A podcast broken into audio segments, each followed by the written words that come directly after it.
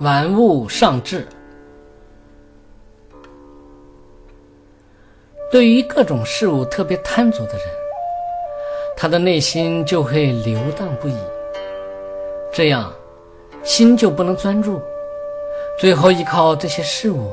很容易丧失心智。相反，对待任何事物不是特别贪足的人，他就会分析事物的真相，而不会将自己的心流荡在事物上，而丧失自己的心智。在我们的经验中，可能会有这样的发现：读书的时候，有些同学特别喜欢把自己的心放在学习知识上，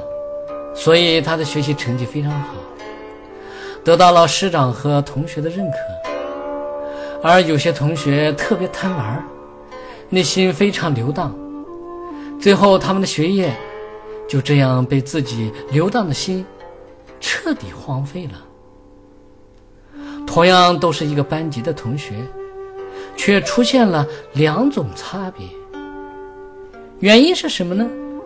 好的，就是因为他能够将自己的心收摄起来；坏的，是因为他不懂得控制自己的心，让心流荡，最后依靠玩物而丧志，沉迷在种种事物上，心灵。就不会专注在培养心灵素养上，尤其在当今这个时代，如果家长不懂得保护孩子，让他的心流荡于网络、电视、影像等上面，最后他们很容易失控。就像现在报道所说的一样，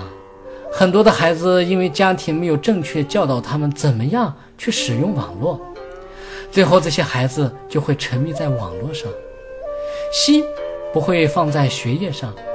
最后就会导致浪费宝贵的生命，荒废自己的学业，依靠网络而成病。懂得正确控制自己心灵的人，他虽然不否定外在的事物，但是他肯定会向内控制住自己的心，不让心完全流散在外在的事物上，以至于让事物来控制自己的心灵。他知道，沉迷于外在的事物，就是心灵给自己制造的一种虚幻。这种虚幻的投影，让自己不断迷惑进去，最后就会容易丧失智慧，产生邪恶的、颠倒的、上瘾的负面恶慧。懂得防非止恶的人，会再三教诫自己，千万不要玩物丧志。他又怎么会被外在的事物所左右呢？纵观历史，有很多玩物丧志的人走向人生的低谷，在各朝各代非常的明显。每一位末代皇帝，大多数是沉迷于酒色，沉沦于种种外在奢华的事物上，他们不懂得如何来调整自己的心理。不懂得以完美的人格去对待、去服务一个国家，最后自己的生命被玩物丧志的人格所左右，最后丧失国家大业，也会被自己这种不良习性带领着走入灭亡。每个人的人生都有自己的一个目标，这个目标最初的时候，人们都希望能够实现。